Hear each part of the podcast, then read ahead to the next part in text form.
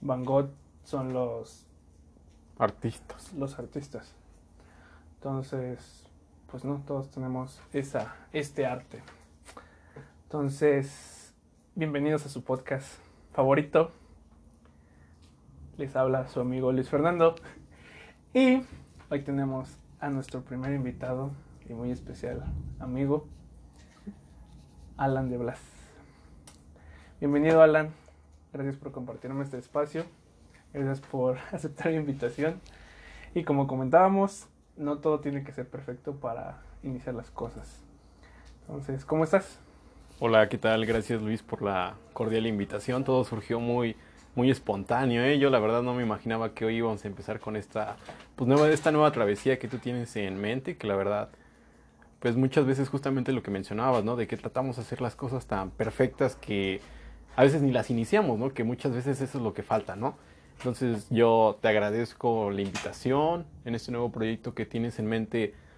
La verdad me gusta formar parte de ellos, ser de los primeros invitados, siempre es un gustazo y ser el primero de todo es un gusto. Gracias. Pues gracias a ti también. Ya sabes que esto te lo he compartido ya hace un ratillo. Sí, justamente sí, sí, sí, ya me lo habías platicado, justamente ya tenías la espina. Yo en algún momento creí que ya no te ibas a animar, pa. Ya dije, o sea, no en el mal plan, pero yo creí que, o sea, es lo que te decía, muchas veces nos falta dar el salto, ¿no? Muchas veces queremos perfeccionar esto, queremos manipular todas las variables, tener todo bajo control y muchas veces solo es dar el paso. Fíjate que creo que yo me atreví un poquito más ya a impulsarme a hacer esto por, porque es que nadie, nadie creo te enseña realmente a cómo tienes que dirigir tu vida. Porque quien lo tiene que hacer eres tú. Pero no es como alguien que te enseña a usar Facebook, por ejemplo. No, no te, no realmente se te advierten de los riesgos y de la complejidad que esto lleva. Entonces a veces por esta idea que tenemos del éxito, Sí. que el éxito tiene que ser lo más guau y que tienes que ser de traje y todo esto es como no. O sea, la métrica del éxito cada quien la mide. Entonces, Claro. al escuchar yo que las cosas no tienen que ser perfectas para hacerlas, fue como una luz, como quitarme los prejuicios de decir es que no tengo que tener la mejor cámara, es que no tengo que tener el mejor estudio, tengo que hacer lo que tengo a mi alcance. Entonces, pues muchas gracias por estar aquí. No sé, creo que nos abriría mucho campo también a esto que ya hemos empezado a hablar.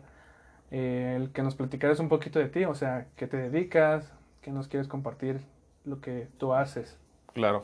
Pues mira, justamente ahorita que mencionas esto de, de, del- del- de la perfección, hay un libro que habla principalmente de, de los grandes, ahora sí que los que conocíamos como, o sea, esos nombres que nos- los mencionas y suenan como muy atractivos, ¿no? El Elon Musk, el John Bezos, el de Amazon, y hablan principalmente Ay, perdón de que... ignorante. No, no, bueno, Amazon es, este, el Ah, sí sé que Bezos es es... A lo que voy es que ellos hablan principalmente, va a sonar muy... No son como esos típicos libros como de autoayuda, de, del coaching, ¿no? Que hemos hablado. Ajá. O sea, ahí hablan principalmente de que ellos también tenían miedo. O sea, porque uno es como todo. O sea, es como la... Toda historia de éxito o toda historia de alguien que uno sabe su nombre, que está en los libros o es una, es una inminencia en su rama o en su... en lo que se dedique, pues siempre nos pintan el lado bonito, ¿no? O sea, siempre es como, ah, sí, ya lo logró y todo. Pero generalmente nunca pintan la parte de atrás, o, o nunca se menciona, mejor dicho. O sea, igual y sí existe la información y está, pero ahorita con lo que mencionas, hay un libro que habla principalmente de que todos los grandes, ahora sí que los grandes magnates, las grandes personas, en un inicio tuvieron miedo. Pero salir de ese miedo, o sea, justamente lo que tú me decías, o sea, de que mucha gente allá afuera no se anima por el equipo o por X o Y razón. Pero, como tú lo mencionas, o sea, hay que empezar con algo, ¿no? Y justamente, pues nomás quería mencionar eso como, como no dejar la idea ais- aislada, ¿no? Como que me acordé. Y justamente, pues, todas esas gentes son que se animaron, ¿no? Y dieron el jalón. O sea, muchas veces falta dar el jalón en muchos, en, en muchos aspectos. Pero bueno, bueno, pues yo, pues yo soy todo un jovenazo. Ah, no es cierto. Este, sí, o sea, a- a- yo, ¿cómo me podría presentar? Pues mira, Alto, bronceado y guapo. Alto, bronceado y guapo, claro que sí. No, pues, o sea, yo soy una, una persona que soy relativamente joven, o sea, comparto la misma edad que, que nuestro, nuestro padre Luis, pero pues yo actualmente vivo la vida de estudiante, de universitario, acá, todo chido. Entonces, pues no tengo, tengo, ahora sí que todas las nociones que yo doy a entender, pues es desde mi punto de vista, pero pues siento que hasta eso he estado bastante moldeado porque he tenido varios aspectos, o sea, yo tuve como el, pues he tenido mucho como la, la relación de varios estados, que es lo que yo soy a favor de que la diversidad enriquece las cosas. O sea, en todos los aspectos. Tanto. Eso, eso, es curioso, pero dicen que los, los. Ahora sí que las mezclas de personas. O sea, las mezclas de razas con otras razas. O sea, de una persona de China con una persona de Norteamérica. Pues son las personas más atractivas. Entonces, ¿a qué voy con todo esto? O sea, la diversidad. O sea, si uno se queda encerrado en su lugar. Si uno se queda mermado. O se clava solo una cosa el mundo es muy grande. Entonces, lo que yo agradezco es que me doy cuenta de todo eso, o de lo muy poco que yo sé, porque lo he vivido en diferentes ámbitos. Entonces, es, es eso. O sea, yo soy eso. Ok, creo que, que fue muy profundo. Yo me quedé. Eh, sí, lo sé, lo estoy haciendo muy complicado, raza. O sea, vamos, a, vamos a bajar. Sí, sí, sí, lo entiendo. Ok, vamos a iniciar otra vez. Bienvenido. Ah, a ver, borra eso, borra eso, porque no, está saliendo fatal, ¿eh? Me siento muy nervioso. Son, los bloopers de casi 7 minutos. Cuando lleva la grabación 50 minutos y, oye, creo que me equivoqué, ¿no? creo que no, aquí no debía grabar. Creo que no le puse grabar. Creo que no le puse grabar, pa. Este creo que eso nos va a abrir, como dije, una visión más, un panorama más también desde como que de perspectiva se aborda esto. Me llama mucho la atención cómo tú dijiste que la diversidad, que se considera como esta parte europea, como lo más atractivo. O sea, es tu concepto, ¿no? Eh, no, no, no, no. En general la mezcla de, de culturas. O sea, en el sentido, no, o sea, hay un experimento que hizo una National Geographic, donde hacen, ves que cada año la National Geographic, cada año saca una revista especial por el año, y sacan diferentes conceptos, diferentes ámbitos. Y hace unos años sacaron uno de los, de las mezclas de, ahora sí como genéticas de diferentes, o sea, de una persona de, literal de otro, de otra parte del mundo, y esas combinaciones, esas mezclas, esa genética, esas, ahora sí que mutaciones, mutaciones, pero mutaciones es un término que lo ocupan, o sea, uno escucha esa palabra y piensa que está algo mal, o sea, que está, tienes una normalidad, pero es todo lo contrario, o sea, nosotros, ah, esto va a sonar muy, muy como muy científico, pero, o sea, una mutación, nosotros somos mutaciones, porque nuestros papás, nos, eh, la combinación de sus genes hace que ya no sea el mismo individuo que son, es la mezcla de ambos. Entonces todos técnicamente somos mutaciones, pero únicamente el, término solo se ocupa como para, pues sí, está generalizado con ciertos aspectos negativos, ¿no? Pero a lo que voy es que esas combinaciones, esas mutaciones entre diferentes partes de, ahora sí que personas de diferentes mundos, hacen que la, la belleza humana sea muy bonita.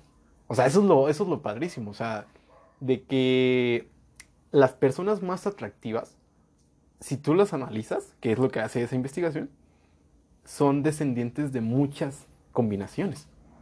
Entonces a lo que voy no, no es tanto por hacer que, ah, los de esta cierta parte, o que se malentienda, que, ah, solo los de aquí son bonitos, los de acá son... No, a lo que voy es que la combinación, la diversidad de culturas, de personas en especial, hace que un bebé, genéticamente hablando en porcentajes, sea más bonito, más atractivo a lo, a lo socialmente aprobado. Es que justamente es a lo que iba. Ok, a ver, a ver, vamos, ajá. Bueno, buen dato, yo no sabía de eso de la revista. Como que ando muy serio, como que ando muy, muy, como que diciendo muchas cosas. Muy, como muy Sí, como que debo de relajarme un poquito, ¿no? Como que a ver. Relájate un... como dicen los regios. este, exactamente eso. Es que eso justamente era lo que iba. O sea, lo socialmente aceptado Sí. Y entonces lo que no es aceptado, si lo basamos en ese término de atractivo, si no es atractivo, entonces no es aceptado por la sociedad. O sea, como este constructo que la sociedad ha hecho de belleza. Claro, sí, sí, sí. Y, o sea, yo creo que, que muchas, hay muchas construcciones en nuestra sociedad y en el mundo para darle un sentido a algo. Pero considero que algunas de esas construcciones no son la tal de tan saludables, no son tan positivas, porque limitan la conexión que tú también dices, el complementarse con los otros. No estamos diciendo que vamos a estar de acuerdo con todo el mundo, claro que no, porque tú mismo decías, todos somos un mundo, somos muchos mundos, un pensar diferente, un actor diferente, un comportarse diferente. Pero en cuestión de, de estos discursos, los discursos que, que hacemos tienen mucha influencia en, en los demás. En algún momento de la historia, estaría muy bien tener el dato, pero eso, esto cambia, o sea, la cultura cambia, la historia cambia, es muy moldeable, la sociedad cambia. Entonces lo que es aceptado hoy no va a ser aceptado mañana, ni en 10, ni en 20 años, porque se va a cambiar. Pues, pero estos estereotipos, porque ya son muy marcados en la sociedad de, pongamos un ejemplo de Miss Universo, tienes que cumplir esta, esta estatura, este color de piel, este, esta métrica. O sea, entonces estamos basando que realmente la belleza del ser humano es lo que se ve nada más. Y esa es la belleza. O sea, entonces yo creo que el ser humano es bello. Todos somos bellos. Simplemente tenemos que creernos bellos, que tenemos que creernos hermosos y tenemos que dejar de compararnos con el resto, porque solamente estamos haciendo un reflejo de la carencia que tenemos. Pero por eso tenemos que, que aceptarnos, o sea, no tenemos que estar viendo lo, lo, demás, es lo que decía, ¿quién te enseña? O sea, a veces, ¿quién te enseña? O sea, tú quisieras sí. que a lo mejor alguien te enseña, pero a lo mejor por como estamos muy acostumbrados y como está acostumbrada nuestra sociedad, y esa sociedad también fue la misma que enseñó a nuestros padres y a nuestros abuelos, pues esta, es, es, es, a veces un ciclo muy repetitivo, en el cual pues se tiene que romper. ¿Por qué se tiene que romper? O sea, un signo de, de revolución a veces solamente es alzar la voz. O solamente decir, yo no voy con esto, yo no entro en esto, no más porque me lo dicten. ¿Y qué tienes que asumir a lo mejor algún rol social? Pero el rol que tú te sientas mejor, el rol que sientas que no le haces daño ni a ti. Exacto. Y que no cuartas la, la, la libertad del otro. Entonces, para llegar a eso, pues a veces es un poco complicado porque somos bombardeados por muchas y mucha información a lo largo de, de todos los días. O sea, ¿cómo, ¿cómo vemos esta globalización tan rápida que ni siquiera nos damos cuenta que normalizamos que las cosas son así? Entonces, creo que eso que acabas de decir, creo que parte a hablar de, de muchas cosas. Sí, sí, claro, es un mar de, de posibilidades. Y pues no sé, o sea, creo que, bueno, ¿tú cómo consideras a la, no sé, a la humanidad? ¿A la humanidad? ¿Cómo? Sí, o a tu sector de más cercano, o sea, ¿cómo consideras, generalizando, porque tiene que ser caso por caso, pero generalizando, ¿cuál es como el concepto que tú tienes de tu sociedad? O de la sociedad donde tú vives. Pero, o sea, ¿en qué sentido? O sea, en el sentido de que... Es que, es que no entiendo, o sea, o sea, mi... Yo qué concepto tengo de mi sociedad, pero bajo qué aspecto, o sea... O sea, como la opinión de tú qué es lo que ves en ellos. O sea, como decir, es que la sociedad está muy cortada por esto, o es que la sociedad tiene muy, muy positivo esto, o es que mi sociedad creo que Ah, hace falta trabajar en esto. Ya, pues es que es como tú lo dices, o sea, es nadie va a tener la razón, ni yo, ni una persona de 80 años, o sea, lo de la sabiduría de los años que dicen que los, los ancianos pues han vivido tantos, tanto, que saben cómo va. Es como nadie sabe qué va a pasar si no conoce su historia, ¿no? O sea, se va a repetir la historia si no sabes cómo acabó lo que, lo que anteriormente sucedió. Entonces, con lo que tú me mencionas, yo, yo creo que, mira, no en general, pero me voy a basar mucho en lo que decía un, un, un autor, que es Octavio Paz, que es mexicano hasta los huesos. Y él habla en El laberinto de la soledad. Fíjate lo que él trata de hacer ahí. Él trata de describir al mexicano. Y el mexicano, o sea, vas, o sea, tú lo ves desde, desde fuera, o sea, desde, te- yo te menciono esto y tú lo escuchas y dices, describir al mexicano, ¿no? ¿Y qué, te- qué se te viene a la mente, no? Un sombrero, unos tacos, el tequila, o sea, todo como que lo que, lo que mencionábamos. O sea, para afuera, de. México para afuera, tú dices un mexicano y si te viene los tacos, lo- o sea, todo lo que te menciono. Pero uno como mexicano, o sea, dejando lo- eso que te menciono, es cuando te pones a interiorizar, ¿no? Y dices, a ver, ¿qué es un mexicano? O sea, yo, yo la neta me voló la cabeza un rato. O sea, cuando yo empezaba a leer los primeros, porque está, está un poco enredado. Sí. Pero a la- en breve lo que menciona él es que un mexicano es una persona que ha perdido la historia. O sea, nosotros como mexicanos y como pueblo latinoamericano nos tocó perder. O sea, fíjate qué, qué fuerte suena esto. O sea, eh, to- to- doy todo este concepto para llegar a lo que te voy a decir. O sea, tengo- yo doy como un marco como de qué, de dónde va surgiendo como mis pensamientos, hago como mapas. Ujú. Porque yo generalmente no aviento como la... O sea, te digo, ah, es esto y esto. O sea, a mí me gusta dar como más, un poco más de, enreda- de enredado, como más de contexto, como dice la chaviza, para llegar acá, ¿no? O sea, estoy dando el contexto de por qué estoy... De, de dónde surgen todas estas ideas. Bueno, entonces, nosotros fuimos un país que perdió. O sea, históricamente fuimos derrotados con la colonización, con los españoles, y luego ya nos hacemos México independiente, entre comillas, y después nos invaden los franceses. nos- o sea, nosotros conocemos la derrota. La conocemos y hemos vivido y hemos sobrellevado eso. O sea, mentalmente, o sea, uno diría aquí, a mí qué me importa el pasado. Es como cuando te ponen a estudiar historia. Pero que no conoce. historia Exactamente. tiende a Si tú no conoces tu historia, pues estás condenado a repetirla, por Dios. O sea, e- e- eso es, eso es lo bonito. O sea, no te digo que se va a repetir y que ya la- hay un destino, hay un or- oráculo que va a decir, ah, esto te dictamina, esto te toca a ti. Pero No. si te da, nunca, yo soy de las personas que dice que nunca está de más, nunca está mal saber un poquito en cualquier aspecto de vivencias de alguien más. O sea, eso es lo bonito de los libros. O sea, yo, yo lo entendí tarde. Porque yo en algún momento, te, te digo que yo me desvío de los temas bien feo, pero ahorita, No, ahorita, no, ahorita no. volvemos, ahorita volvemos. Yo te estoy agarrando el hilo. Va, va. Eh, raza, aguanten, ahorita llegamos allá. Entonces, mira, este, o sea, eso de los libros, realmente, o sea, en la, en la escuela, se, te- se nos forman para la lectura. Y ya, o sea, sí está padre y aprende, o sea, leer es una maravilla y realmente hay, yo soy de las personas que, o sea, justamente mencionando a Octavio Paz, él dijo cuando le, sin temor a equivocarme, si me equivoco me, me, me perdonan y me corrigen, pero él dijo que cuando ganó el, el Nobel, porque él ganó el Nobel de la literatura, un mexicano, que no es poca cosa, él ganó y él dijo que la- lo mejor que había podido en esta vida había sido aprender a leer. Fíjate, qué fuertes palabras, ¿no? Y muchas veces de eso damos- lo damos por hecho, o sea, es como una normalización. Y qué padre, qué padre que llevemos como normal la lectura y la, y la, y la o sea, no ser analfabetas. Pero desgraciadamente hay en otros países donde pues, eso es, es una cosa irreal, o sea, es algo del otro, de otro mundo, ¿no? Pero ahorita de eso no lo vamos a hablar ahorita. Bueno, entonces, lo bonito de los libros es que te dan una perspectiva diferente. O sea, es como si te vieras, o sea, es lo bonito de la televisión.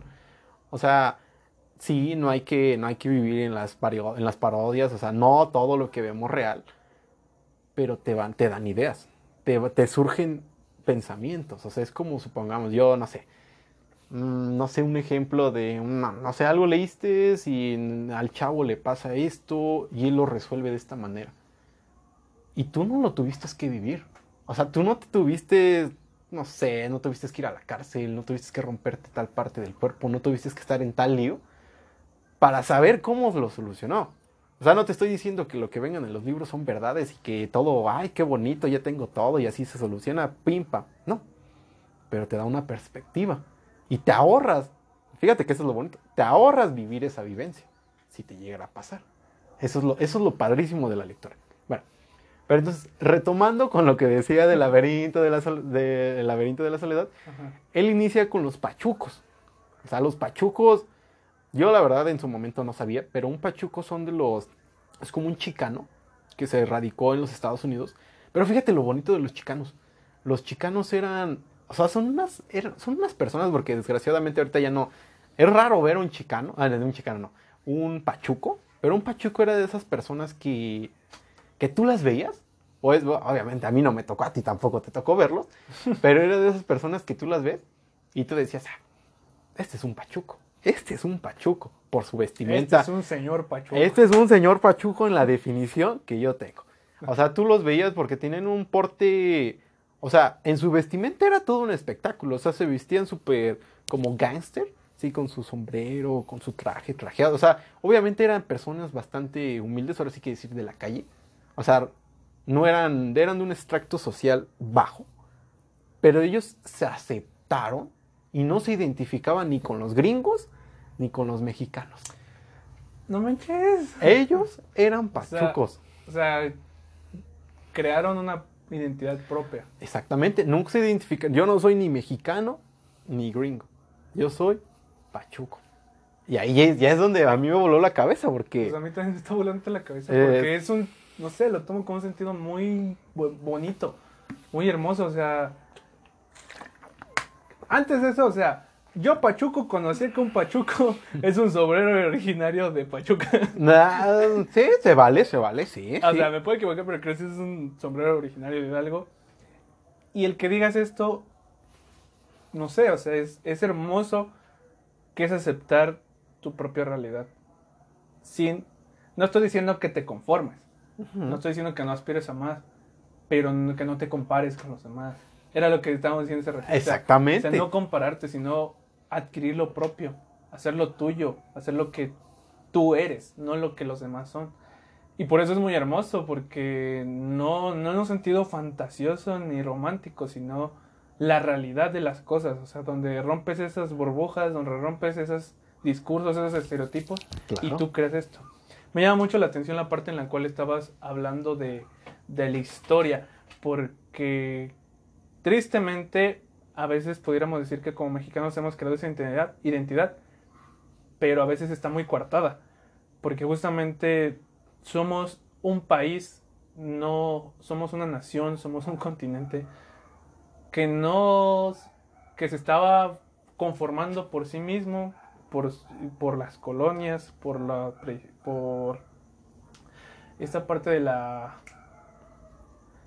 la parte antes de la colonización Ah, el prehispánicas. Ándale, prehispánico. Sí.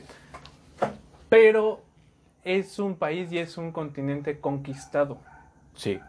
No es un país descubierto ni un continente descubierto, es, un, es una conquista al cual tú vas a ser sumiso porque yo soy el que dicta aquí. Claro. Entonces, esos problemas los hemos venido arrastrando todavía todo este tiempo. Y eso, por eso es muy difícil que a veces el mexicano sí tenga esa identidad, pero a veces no sepa también cuál es su identidad, porque es una corriente de muchos problemas que han pasado durante todo el camino, durante toda la historia. Y porque hay mucha influencia de otras partes de afuera, que lo que ya estaba antes, que ya donde estaban esas raíces, fueron cortadas, fueron cortadas y se destruyeron. Entonces, la conquista a lo mejor sí trajo cosas positivas, pero creo que trajo más cosas negativas que positivas. Y en esta parte que hablabas como de la, literatura, la lectura, los libros, este, creo que me surge una duda en la cual también es qué tipo de libros, ¿no? O sea, podemos leer un libro, pero ¿qué tipo de libro? ¿O cualquier libro es bueno? Fíjate que esa es una pregunta que me... Bueno, no una pregunta como tal que me formularon, pero que me cuestionó un amigo. Porque leer un libro, honestamente, es... lleva su tiempo. O sea, no es como verte una película. Una película a lo mucho cuatro horas y ya te aventaste la película, tan tan y listo. Pero un libro no. O sea, esto, esto que lo digo porque... Cuatro horas ya es serie. sí, o sea, hacemos una serie. Entonces, es como El Señor de los Anillos. O sea, las películas son larguísimas. Los libros son muchísimo más largos. O sea, y la película dura tres horas del Señor de los Anillos. Entonces, ¿a qué voy con esto? Es que depende. O sea, no, no se puede generalizar o decir, ah, es que esta lectura es de tontos o esta lectura no te aporta. No, no, no. Toda lectura. Es que hay que verlos desde diferentes como segmentaciones. O sea, es como un... Depende. O sea, yo siento que el simple hecho de hacerlo está padrísimo. Pero si tú quieres focalizarlo en algún aspecto que tú quieras, tienes que ser muy crítico con qué te vas a aventar. O sea, va, a sonar contra, va a sonar como que yo mismo me estoy contradiciendo, ¿no? Es como, oye, me estás diciendo que lea. Luego me dices que seas como muy específico. Pues sí, no. O sea, a lo que voy es que como cultura, como país, desgraciadamente la lectura no, no es algo normalizado. O sea, eh, que por números que vemos, que creo que por encuesta el mexicano lea lo mucho cinco, tres libros al año. No está mal. Pero lo bonito de la lectura es que te proporciona el criterio de otras personas. ¿Y sabes qué es lo más padre? Que te hace mover el cerebro. ¿Por qué? O sea, ¿por qué? ¿Cuál es la, cuál es la dificultad? ¿O por qué es tardado la lectura? ¿O por qué es todo eso? Porque hay que ser, o sea, uno lee y uno está comprendiendo las ideas. Está tratando de disuadir las ideas. En una película es todo lo contrario, o sea, va pasando la, la escena, dispararon, cayeron, o sea, o sea, si tienes como el pensamiento de, ah, yo siento que el malo es este, el mal, a este le va a pasar, o él lo está engañando, o sea, hay películas para todo, ¿no? Que nos dejan con el misterio y todo. Pero la película sigue corriendo, que, tú, que uno puede ir al baño, uno puede voltear, uno puede hacer, que contestar mensajes, pero la película va a seguir corriendo. Y en la lectura no. En la lectura uno tiene que estar más o menos concentrado, porque hay ocasiones donde uno no se concentra, y es normal, pero te genera, hace ese conducto conceptual de tratar de aterrizar las ideas. Y, y es eso. O sea, ahorita contestando tu pregunta de qué tipo de lectura es, es válido para todos. O sea, es válido lo que tú quieras. Yo quiero leer leyendas de caballerías, yo quiero leer La Llorona, yo quiero leer La Metamorfosis, la Madame Bovary, o sea, quieres leer cosas como más. Pero todo va dependiendo a que tú lo disfrutes. Y, y es eso. O sea, es ser tú tan crítico, pero yo siento que al inicio es aventarte a todo y saber qué te gusta. Porque, por ejemplo, a mí, a mí sí me gustan las novelas. Pero cierto tipo de novelas, o sea, cierta corriente, cierto. Pero una novela son casi 500 páginas. O sea, la, la más, más chirris. Los que salen a las 6 de la tarde. No, no, no, no, novelas escritas. O sea, lo que voy es que una novela es como, sí es como una vivencia de alguien. Pero ya libros como más críticos, como una filosofía, un pensamiento de construcción, esos son como un poquito más como para generar como más un criterio. Entonces lo que yo te diría, o lo que yo le diría a todos, es que tú más que es parejo. Ve que te gusta, ve que no te gusta, qué te interesa, y no lo veas como una obligación. O sea, yo, yo después de lo que he mencionado, o sea, yo lo veo padre, o sea, porque si tenemos como la idea aburrida de, ay, es que, oye, voy a leer esto y tengo que hacer esto. O sea, si lo vemos de esa manera, pues, o sea, perdóname, pero la neta hasta a mí me da flojera. Pero velo como, oye, es como si estoy viendo un... O sea, aquí solucionaron esto, surgió este problema, hicieron esto, salió mal, salió esto, y lo ves desde otra perspectiva, o sea, lo ves como experiencia. Eh, o sea, yo lo cambio, ahora sí que cambio el papel. O sea, cambio el, el foco que muchas veces le damos. Pero ese es mi punto. Y se vale, o sea, uno puede decir, oye, es que a mí no me gusta y que se vale. Lo más lo que digo es que está comprobado que los nexos neurológicos, las conexiones, o sea, te haces una persona como más crítica. ¿Me explico? Como que te da ese, ese feeling, como que tienes más perspectivas de todo. Hasta tu vocabulario. O sea, yo le veo más beneficios que en contras. Pero se vale. Y con esto, ¿tú qué opinas de esta frase que a lo mejor ya has escuchado, donde está bueno el vino, donde uno es más feliz cuando es ignorante. Es, es, es, cierto, sí, sí, sí, sí, entre más uno sabe, es lo que, como dice la frase, como dice, ojo que no ve, corazón que no siente. Y siento que lo resume tan bien la frase o sea, es como, y esa frase va más enfocada como a los noviazgos. O sea, si tú no te enteras que se están engañando, tú vas a vivir, vas a ser feliz, vas a, o sea, ojo, ojo, ojo. Eso, eso es lo como uno lo, eso lo percibe uno. Uh -huh. Y cumple con la, cumple con lo que menciona. O sea, si yo no sé que me están engañando, yo voy a seguir con la normalidad, yo voy a seguir disfrutando. Entonces, yo siento que se aplica para tanto para esto. Pero eso tanto de que la ignorancia, yo siento que realmente de ignorancia como tal no... Bueno, no me atrevería a decir que no existe, pero la ignorancia siento que hay un mal concepto, porque yo siento que no hay persona ignorante, solo que no le pone la misma, no le pone la misma dedicación o la misma concentración a las cosas que socialmente están como bien. Fíjate que ahí cambia todo. O sea, es como de, ay, es que él es ignorante porque... Pero no, o sea, si tú lo analizas, igual él es ignorante para tus ojos, pero resulta que es él, tú eres un, un ignorante en otro aspecto. Es como decir un intelectual. Un intelectual llega, ay, es que ustedes son muy ignorantes, como, o sea, porque tiene toda la, ahora sí que toda la maestría, tiene todos los estudios, ¿no? Y llega otra persona y le dice, oye, es que tú eres muy ignorante con, en un aspecto social.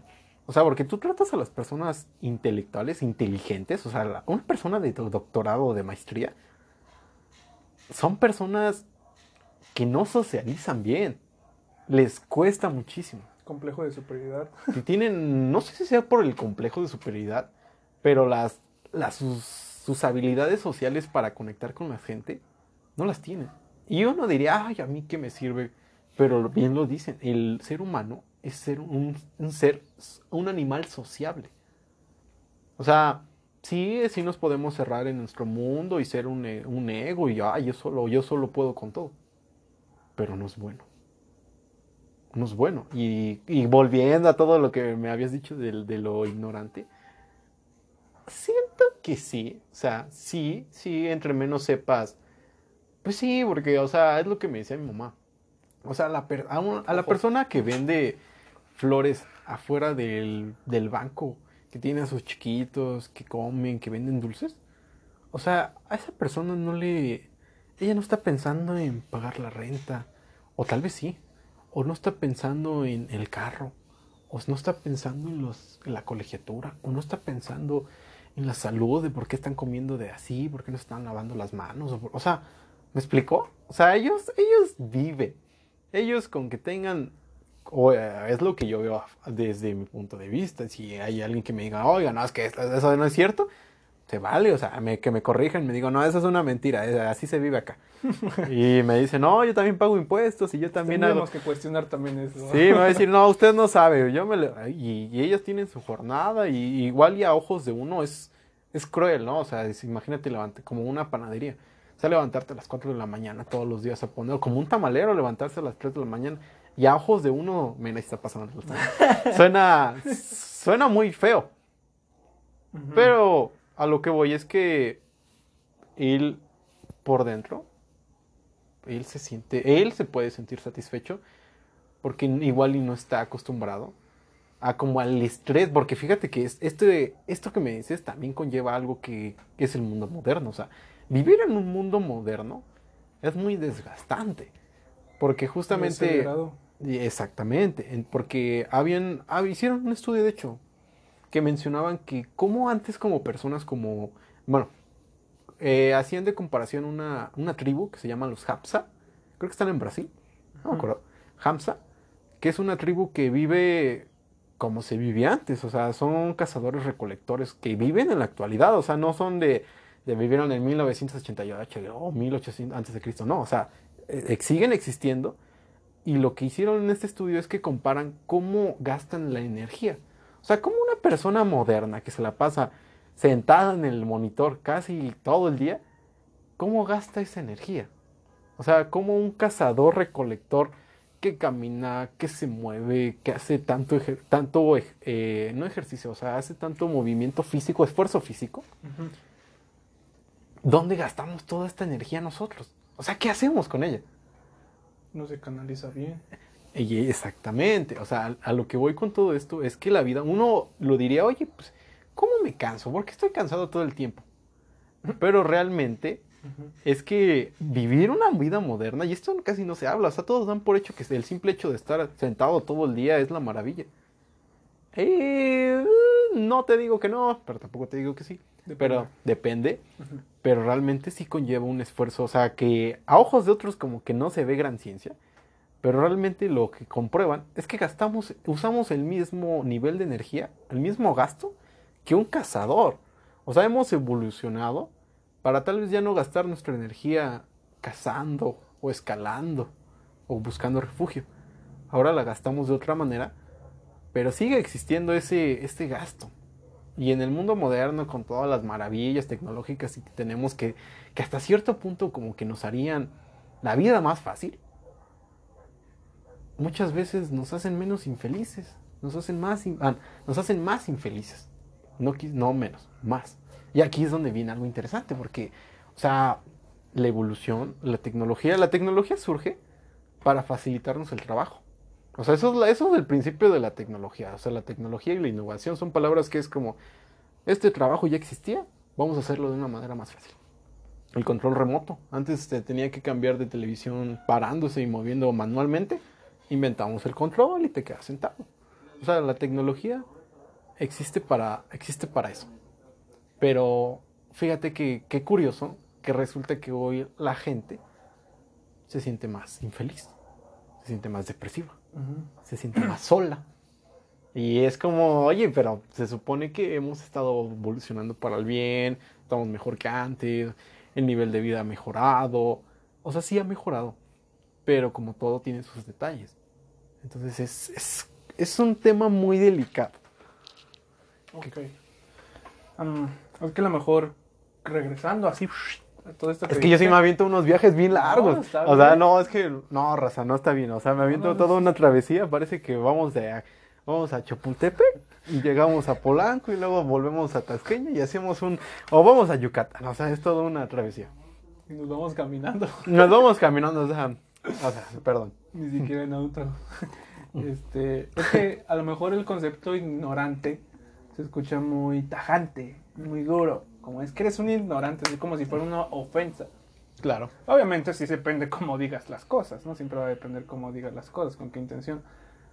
Pero ignorante es hacer caso omiso, o sea, pensar que no existe algo, decir que esto no va, decir que esto no existe, o creerte una mentira. Es, ignoras ese acontecimiento, ignoras esto en tu vida.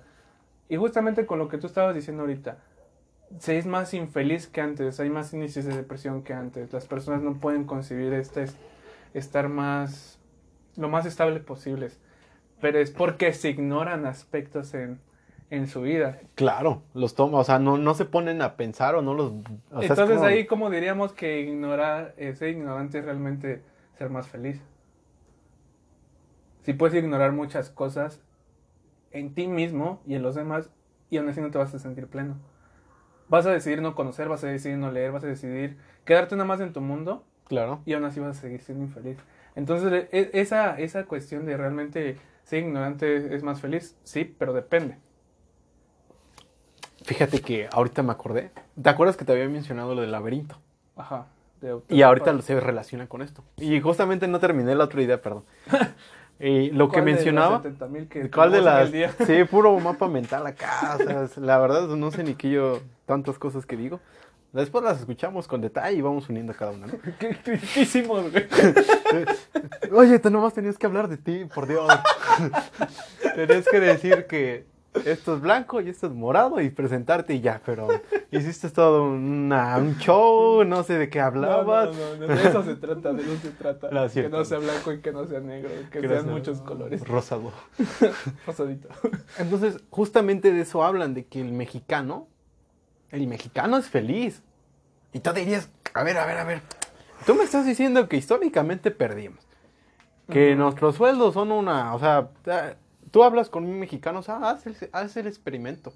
O sea, tú estás esperando el camión casual y le dices a una persona, generalmente ya persona mayor, que nosotros como chavos como que todavía estamos en el trip, estamos en el TikTok, estamos en otras ondas, ¿no? Como que estamos en quién, quién sacó una barrola, ¿no? Pero los señores, si tú les preguntas de qué está mal en México, y te, te van a recitar fácil cinco cosas. Y la, la, la, ay, que esto y que pues estaría mejor. Ajá. Pero resulta que lo que hablaba este autor es que él menciona que a pesar de que tenemos una historia de derrota, el mexicano es mucho, es muy, mucho, mucho, mucho, muy feliz. ¿Y cómo? O sea, un mexicano vive una jornada, vivimos una jornada de trabajo de generalmente semana inglesa de lunes a sábado. Bueno, no, de lunes a viernes. Ya los que van en sábado, perdónenme, la neta, Los chavos. que van hasta domingo. Los que van en domingo, no, quiéranse un poco. no es cierto. Pero a lo que voy con todo esto es que les... Ah, entonces mira, lo, lo bonito de todo esto es que como mexicano, a pesar de todo esto, las fiestas, porque un pueblo mexicano tiene muchas fiestas. O sea, aparte de las de cajón, que es 16 de septiembre, que Día de Muertos, cada lugar tiene su fecha. Cada lugar tiene su santo. Cada lugar tienes la calle que le va a tocar tal día. ¿Y por qué hace eso? ¿Por qué surge todo esto? Porque como nosotros vivimos una vida de hasta cierto punto, no triste, pero dolorosa hasta cierto punto, hace que nuestro escape sean las fiestas. Exactamente. Exactamente. Entonces, eso, esto por qué lo relaciono ahorita con lo que me mencionabas. O sea, lo relaciono porque eso de la ignorancia, el que me mencionabas, es que principalmente nosotros como mexicanos, nuestro escape, nuestro frenesí, ¿por qué la gente se disfraza de aquí los chitaces? O sea, ¿por qué existen los chitaces? Porque es como despejarse, hacer lo que uno quiere, gritar, pegar, tomar, y nadie lo va a reconocer porque tiene una máscara. Y es el único, son los únicos días, son las únicas fechas donde uno puede escaparse y no va a ser juzgado. De hecho, hasta, son premiados y los ponen un, un, palo encebado y se suben y cada quien hace su payasada y todo es un todo. Es un todo. Entonces, partiendo de todo esto, siento que eso es lo bonito de, de lo del mexicano. O sea, un mexicano como tal es ese frenesí, es esa alegría, es ese es esa garra que tenemos lo que nos convierte hasta cierto punto como un país alegre, como un país feliz, a pesar de todo lo que sucede, porque honestamente todo lo que sucede, hay muchas cosas que no nos van a parecer tanto en política como en sociedad, como cómo es posible que pase esto. Pero cuando nos unimos para una fiesta, se hace una fiesta y se hace lo mejor que se puede y la gente se escapa. Llego a mañana a las 5 de la mañana, pero llego y llega la gente. ¿Qué es lo más importante para una fiesta? El lugar. o sea, eso ya lo aprendí a duras penas. Es eso. Porque todos llegan ahí. Todos llegan ahí. ¿Y por qué se hacen las pedas? ¿Y por qué se hacen todo ese tipo de convivios y todo ese tipo de eventos? Para olvidar momentáneamente como la, la, el tranvía de una vida, de nuestra vida. Pero justamente con todo esto que dices, ¿no crees? Ahí es cuando sale esto que ser ignorante es más, te hace ser feliz. Porque ignoras la realidad. Pues fíjate que no la ignoramos, porque realmente ignorar como, o sea, si uno quisiera ignorar por completo y decir yo voy en contra del sistema, pues realmente no. No, o sea, realmente no, no es, no es ejecutable, no es, no es aplicable. Pero lo que sí es que no tanto ignorante, pero fíjate que somos tan inteligentes hasta cierto punto que nosotros sabemos cuándo sí y cuándo no. O sea, por regla general, o sea, o sea no, no es que, fíjate que ahorita que lo mencionas, me puse a pensar. O sea, el concepto como de ignorante como tal, sí se refiere como bueno, ¿tú cómo lo concibes? O sea, como algo totalmente médicamente académico o como ser consciente del ambiente o ser tercermundista o en qué concepto tú tienes eso? Creo que para estar en el mismo canal. Creo que pudiera ser un general que es como alguien que te lo diga y alguien que y algo que tú te lo digas. O sea, ignorante es porque no conoces algo. Mm. Y si te quedas en ese punto es yo prefiero ignorarlo. O sea, es la falta de conocimiento de algo. O sea, eso es ser ignorante. Pero creo que hay una ignorancia con, más consciente, donde tú sabes que si no estudias, por ejemplo, para un examen, este, pues es posible que repruebes, ¿no? Claro. Es posible que no quedes en eso, no, no eres apto para eso, se podría decir. Pero tú, tú eres tú sabes que si no lo haces, hay una consecuencia. Prefieres ignorar eso, desde ahora resignarte y asumir tu realidad que construyes en este momento. Porque es más sencillo hacer eso que esforzarte. Eso es a lo que voy. O sea, esa ignorancia donde yo, yo prefiero ignorar las cosas y conoce las fiestas. Yo no estoy diciendo que estén mal, yo no estoy diciendo que no son parte del mexicano. No, ni yo tampoco. Pero creo que sí es cuestionable donde decirte, o sea, se hace eso para evadir la realidad. Donde ignoras los problemas que pasan en tu casa, donde ignoras los problemas que te pasan a ti, donde ignoras los problemas que, que pasan en la sociedad. Seguramente si estuvieras en medio de balas, tú estuvieras bailando, sería una pregunta. O sea, ni siquiera tienes esa oportunidad, pero sabes qué pasa, pero lo prefieres ignorar porque tú no estás en ese punto. Tampoco estoy diciendo que tienes que resolver los problemas de todos, pero sí tienes una responsabilidad social y tienes una responsabilidad individual, donde tienes que buscar ese bienestar. Pero es lo mismo que queremos ese rato. ¿Quién te enseña realmente a buscar ese bienestar? ¿Quién te enseña realmente a conocerte? ¿Quién te enseña? Por eso es muy bueno cuestionarse las cosas. Por eso es muy bueno leer, por eso es muy bueno ir a terapia, por eso es muy bueno la salud mental, por eso es muy bueno ir a un psicólogo, por eso es muy bueno tener alguien que pueda brindarte herramientas para las cuales te pueden ayudar realmente con tu vida. Porque, no sé, genera esta expectativa o esta realidad, que es caso por caso, no estoy diciendo que todos, pero en la juventud o en la adolescencia, donde existe el, el consumo de drogas o de alcohol. En una... no, estoy, o sea, no estoy diciendo que tomar alcohol está mal, pero en un punto de cuál es la razón por lo que las convivir, conocer personas, esas dos razones, o escapar de tu realidad. Y no estoy diciendo que esté mal que hagas eso, pero lo que se debería cuestionar es lo mejor que deberías hacer. Entonces, vuelve otra vez, desde lo que estaba diciendo Octavio Paz. ¿Realmente el mexicano es feliz o pretende ser feliz? O aparenta ser feliz. O, como todo ser humano, busca la felicidad aunque se equivoque. Fíjate que ese es un es una una una muy muy fina de este separación, o sea, es muy muy elegante a mi, a mi, a mi, a mi vista, como esa... Con el meñique. Con el meñique, o sea, es toda la expresión del meñique, esa frase que te aventas, es como esas... Con la hora del té. O sea, esas líneas tan delgadas que, se, que un, una perturbación puede que caigas en una o caigas en otra. Entonces, eso que me dijiste de, de que del mexicano que si es feliz o realmente aparenta ser feliz, me voló la cabeza. Porque yo te diría sí y no. Porque, o sea, por una parte, con todo lo que. Mira, para pronto, para, lo, para Octavio, el mexicano sí es feliz.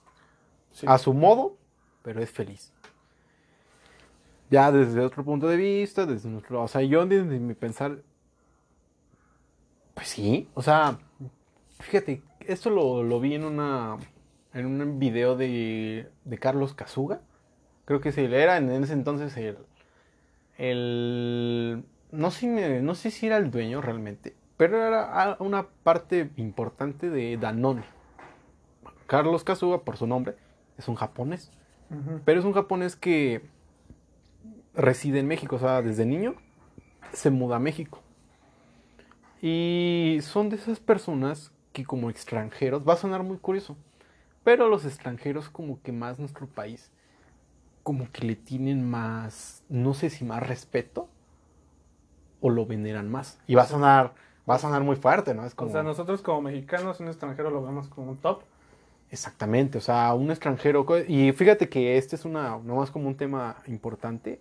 Nosotros como mexicanos podemos criticarnos, podemos aventarnos la abuela, podemos decir cada cosa, pero porque somos mexicanos. Pero alguien de fuera, un extranjero, no puede hacerlo. Y esto pasó hace poco porque, bueno, no sé si sabías que, bueno, no, después, mejor después hablamos de eso, porque este es un tema como muy, como que siento que se, se presta como para mucha discrepancia y como que no aporta a, la conversación como a mí me gustaría, entonces lo voy a omitir, pero tiene como, la idea tal cual es que un extranjero no puede llegar a como a criticar a México, o sea, nos, nos enchilamos como dicen, o sea, yo uno de Yucatán puede decir una payasada de otro estado, eh, y ya ves cómo se hace la guasa y todo. Pero uno de afuera no puede. Los regios con los el DF. Exactamente. Entonces, a lo que voy con todo esto es que eso que me mencionas de la, de la diferencia entre las. De, de todo eso, me parece muy importante. Y ahorita que mencionas el concepto de las drogas, Ah, pero ya no terminé el de Carlos Casuga. Sí. Bueno, volvemos a él. Él hace una conferencia para, un, para, una, para una marca, porque te digo que es como un, un, ca- un cabeza grande desde el Danone. Y él mencionaba principalmente eso, o sea, hace la comparación. Obviamente esta comparación no es válida. O sea, cualquier comparación de un país con otro, porque van a decir, ay, es que como México con... O sea, las, las comparaciones no en su mayoría son válidas. No son válidas en su mayoría porque... Y, él hizo una, pero él la hace desde otro punto de vista. Él dice, en Japón, él como japonés, Japón siendo hoy en día una de las potencias mundiales del mundo, siendo como la sexta, o, la, o sea, está en el top, que tiene, casi es un Oaxaca, en, o sea, en, pa- en territorio, o sea, es chiquito a comparación de México. Él todo eso los hace a comparación de México porque él ya se considera un mexicano porque residió, adoptó el modismo, es todo un mexicano con ojos de, de japonés. Para pronto. Y él habla principalmente de, o sea, él habla las maravillas. Él habla de la riqueza de la tierra. Él habla de la, o sea, de todo lo que tenemos, de todo lo que poseemos. Oye, este, este, este ya lo hemos escuchado, o sea, ya hemos escuchado como esta plática de es que por qué en México. Y no, mi intención no es decir, no llegar a esa conclusión de es que por qué en México no. A lo que voy es que México, como tal, hemos sido, pues yo me atrevería a decir, bendecidos. Porque afortunadamente no tenemos problemas ni bélicos. tenemos nuestros propios problemas que son demasiados. Hay muchísimos que tenemos que resolver entre nosotros y eso nos toca hacer a nosotros. Pero ante los ojos del mundo global, México es un, un país pacífico, amigo. Tacos, tequila y, y mariachis. Entonces, ¿eso qué nos da o eso qué nos quita de peso? Hay países donde desgraciadamente ya no solo es pensar en su presidente y en su región, están pensando en si no va a caer una bomba, si no van a seguir un ataque, si no van a entrar a una guerra, si no va a pasar esto. Afortunadamente aquí en México pues no es como algo tan común ese tipo de conversaciones. No nos, no nos quita de la línea de que pueda pasar, pero en su mayoría no, somos de ese juego. Entonces, ¿a qué voy con todo esto? Con lo que mencionabas con lo de las drogas. Ahora sí, tomando... Entonces, en conclusión, Carlos Casuga, maravillas los extranjeros de México. Y ahora tomando los de las drogas, es justamente lo que tú dices. Es las circunstancias que te inclinan a ello. Es, es eso, o sea, no hay que satanizar a nadie. O sea, hacen modificaciones, eso es una realidad y eso siempre ha pasado. O sea, no hay que taparnos los ojos. O sea, no hay que decir, ay, es que apenas se dieron cuenta que hacían o hacen esto. No, o sea, o sea, se conocen la mayoría qué tipo de reacciones hacen en nuestro cuerpo. Pero las circunstancias que nos incli- inclinan a eso es lo que lo define todo. Es eso. Las circunstancias definen a la droga.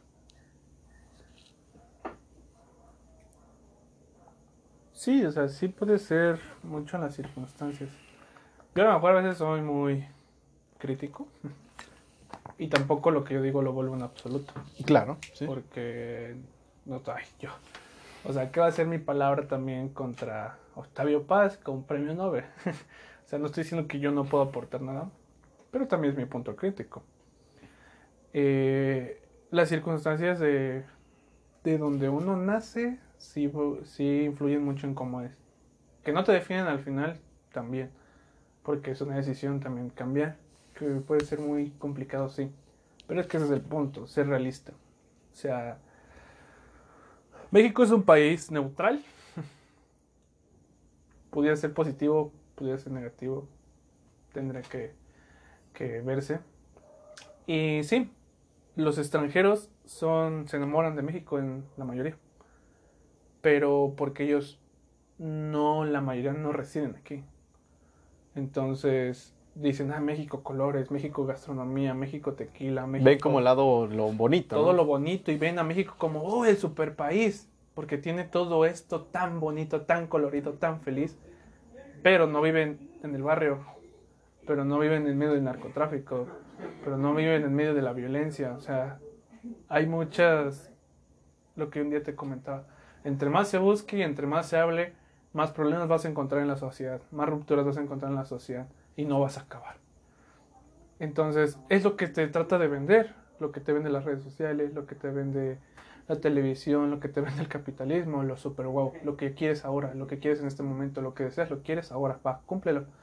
Entonces, solamente son imágenes que se nos hacen creer, porque la realidad de las cosas siempre es muy diferente. Para estar en la realidad tienes que escarbar en ella y tienes que ponerte inmerso en ella.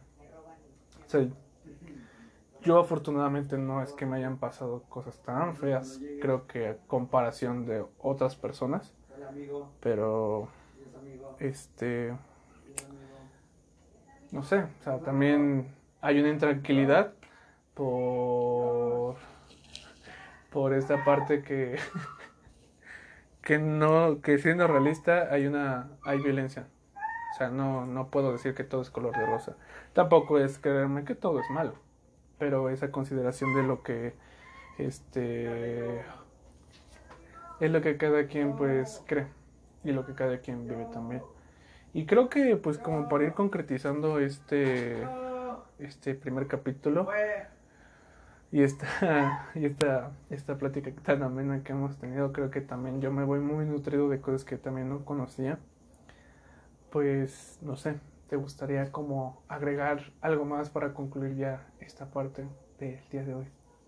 Pues primero agradecer que me hayan escuchado, que me hayas escuchado, porque como ya habrás notado, como que a veces divago mucho las ideas, pero es más que nada porque No, me, gusta, me, o sea, como a veces se me vienen las ideas, es como conectarla y me surge, o sea, yo sé que muchas veces me desvío muchas veces de los temas, pero, o sea, eventualmente voy a regresar, yo sé que voy a regresar, pero me gusta como nutrir un poquito más como, como si yo, o sea, como mentalmente como que digo, "Ah, mira, esto podría aportar a cierto punto a mi, a mi vista, como que lo, le agrega un poquito, ¿no? O sea, y yo también me siento como ese, o sea, siento esa atmósfera como de, como de un todo, ¿me explico? O sea, fue como una, fíjate que qué bonito que se grabe, o sea, lo bonito de las grabaciones o lo bonito ahorita de la modalidad de los podcasts es como que, o sea, compartir tu pensar. Y vamos a, y va a haber mucha gente que no lo va a compartir y es válido y cada quien tiene su punto de vista y nos sentamos a, o sea, como tú dices, no hay una verdad absoluta, lo que yo dije, lo que tú dije, lo que tú dijiste, no es una realidad y no se aplica a todo y lo que digamos aquí es cierto, hasta cierto punto. Ujú. Pero es bonito que existan los canales, que te animaste a hacer esta, ahora sí que, que exista este diálogo, ¿me explico? Gracias. Es, es lo que se es lo que yo agradezco, que, que vayan existiendo estos campos, estas oportunidades, estas herramientas y ocuparlas, ¿no? Porque muchas veces hay, mucha gente que sabe mucho, mucha gente que sabe esto o conoce esto, pero si no se comparte, si no sale la luz, va a seguir pasando. Y no más como último comentario, fíjate que esto le pasó a un, así que los científicos grandes de todos los tiempos, en su momento hubo un científico que se le, la que descubrió el ADN, que es Franklin, me parece que es la, es la mujer. Ella estaba trabajando en el ADN, no más como rápido, como, como dato curioso para que lo sepan, para que digan, ah, mira. Ella estaba trabajando en el ADN. Y resulta que sus colegas, ella le daba, no, pues no es que le diera miedo, pero en ese entonces como era mujer, no, era, no estaba bien visto que una mujer publicara algo científico y algo que iba a revolucionar el, completamente todo. Imagínate descubrir el ADN. Entonces, para no hacerte el cuento largo, ella no se animó. Y no se animó. Entonces, puedes tener el conocimiento, pero si no te animas, eventualmente algo lo va a ocupar. Y hay que ser conscientes de eso. Sin más que decir, yo me voy gustoso. La verdad, yo a mí me gusta platicar, me gusta dar conocimientos y te doy las gracias de nuevo. Ok, Alan, fue un gusto tenerte aquí. Muchas gracias por todo este tiempo, muchas gracias por este espacio, realmente me la pasé muy bien. Entonces, si es que Alan gusta o después no, ya después lo van a saber. Ya lo siguen si es que nos comparte sus redes sociales. Y bueno, entonces aquí nos vemos en su próximo podcast. Hasta luego. Adiós. Bye bye.